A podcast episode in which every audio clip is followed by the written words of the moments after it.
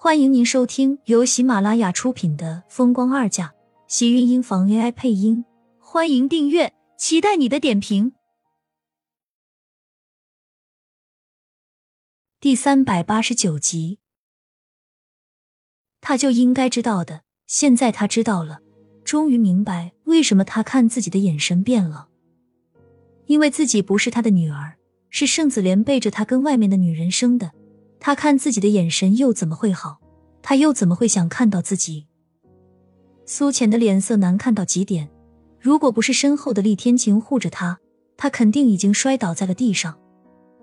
盛尼月见荣美君的脸色越来越难看，呼吸也越来越急促，再看到苏浅一样愣在原地，只好劝道：“苏浅，你还是先走吧，现在不是谈这些的时候。”苏浅看了一眼盛尼月。见他脸上的焦急，却并没有离开，而是将视线径直落到荣美君的脸上，冷冷笑道：“你们早就知道了，对不对？为什么不告诉我？为什么要把我当成是傻子一样，把你们所有人都当成了自己的家人？”苏浅吼道，因为太过用力而身体发抖。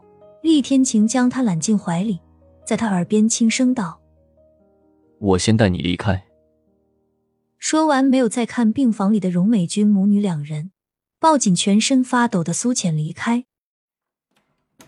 盛尼月张了张嘴，原本到了嘴角的解释，也只好生生停了下来，转而看向脸色难看的荣美君：“妈，你还好吗？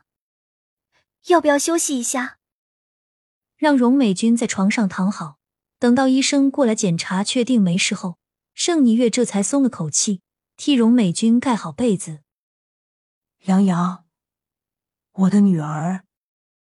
荣美君的手心里一直握着那块银锁，眼泪涌了出来。盛霓月心里既担心，心里又酸涩。妈，杨洋已经没了这么多年了，我们不是一样也过来了吗？您这样，如果他知道的话，也会难过的。盛霓月提到杨洋，荣美君的眼泪。便再也控制不住的往下冒，整个人也因为思念和心疼而变得越发的憔悴。看着这张没有血色的脸，盛霓月心里的担心更甚。妈，没有杨洋，您还有我，我也是你的女儿啊。月月，我的女儿。荣美君抱着盛霓月痛哭起来，似乎是因为自己这些年对另一个女儿的思念。而让他的精神濒临崩溃。妈，您都知道杨洋的下落了，为什么不把苏浅的身世告诉他？他刚才问了，二婶他。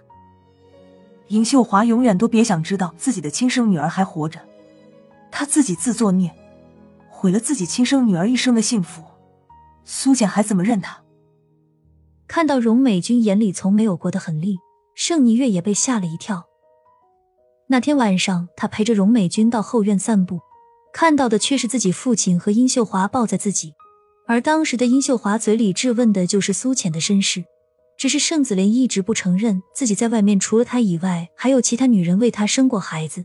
殷秀华一气之下，才道出了杨洋当年失踪的真相。事情发生的太突然，以至于荣美君受不了这个打击而晕死过去。在这间病房里，盛子莲亲口承认苏浅是他和殷秀华的女儿。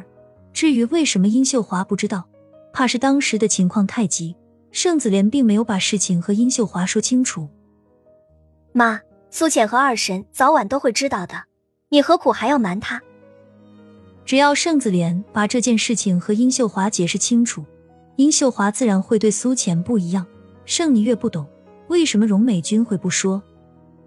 怕是他们知道的时候，也已经晚了。荣美君冷着脸，躺在病房的身子虚弱无力，眼中的目光却又精神灼灼。尹秀华害得我杨洋丢失惨死，我就要让他的女儿永远都不会认他。苏浅由厉天晴扶着出了医院，整个人都像是被人抽走了力气，一张小脸冷冷清清，似看不出喜怒。却又透着一股难言的悲伤。直到坐进车里，苏浅一直都没有说话。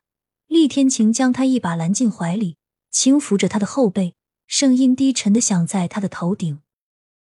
现在是不是可以跟我一起回家了？回家？他现在连自己到底是谁都快要搞不清楚了。他还有家吗？只是厉天晴的这两个字，像是刺中了他心底里最柔软的地方，让他心底里一动，眼眶跟着酸涩又胀痛，声音不禁跟着多了几分的沙哑。我现在很糟糕，连生自己的母亲都不知道，你还愿意要我吗？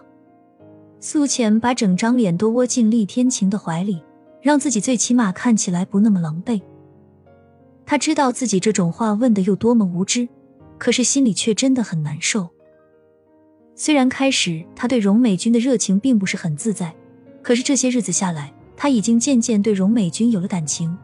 他在把她当成自己的亲生母亲，想要去孝顺的时候，现实却狠狠的甩了他一个巴掌。他们告诉他，她不是自己的亲生母亲。那他的亲生母亲是谁？他现在才知道，自己这一生活的是有多么失败。厉天晴似乎能感觉到他的无助和难过，抱着他的胳膊紧了紧，低头在他的发顶印了一记亲吻，声音沙哑道：“嗯，你在糟糕的样子我都见过，现在是不是应该夸你比以前进步了？”他以前的样子，苏浅想到自己以前确实还有比这糟糕的时候，和程逸阳离婚，和乔航分手，他都把自己弄得很糟糕。好像自己就是个笨蛋，连一点事情都处理不好。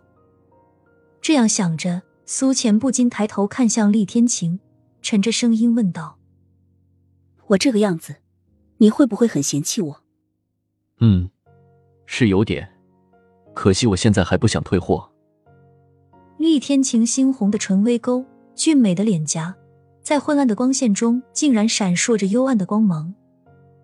苏浅心中微动。因为他的话而勾起丝丝暖意，忍不住抬起身子，在他的唇角间前了一记亲吻。